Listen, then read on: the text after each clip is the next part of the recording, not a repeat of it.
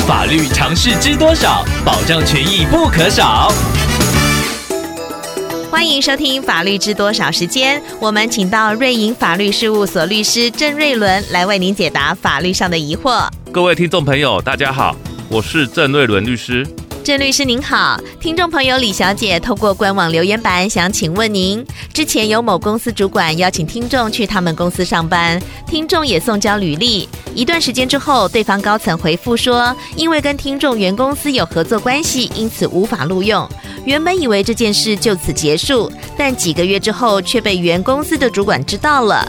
经过了解后才知道是那位高层在共同会议中透露的，这让听众觉得很不舒服。请问郑律师，高层的做法是否有触犯法律呢？我们可以理解听众朋友对于先开口邀约转职的这位高层心生不满的情绪，但是听众朋友李小姐，除非当时候有与对方公司这名高层有签订保密协议，否则他的行为还不至于到触法或违约的程度。律师导师要在这边提醒李小姐，如果要跳槽到其他公司，务必要注意以现在任职公司。签订的劳动契约内是不是有特别约定在离职后的竞业禁止条款或者是保密条款？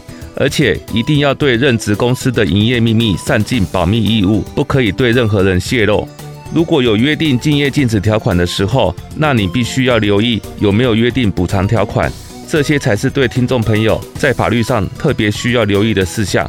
怎么与前东家和平分手、完美转身，需要一些处事的智慧。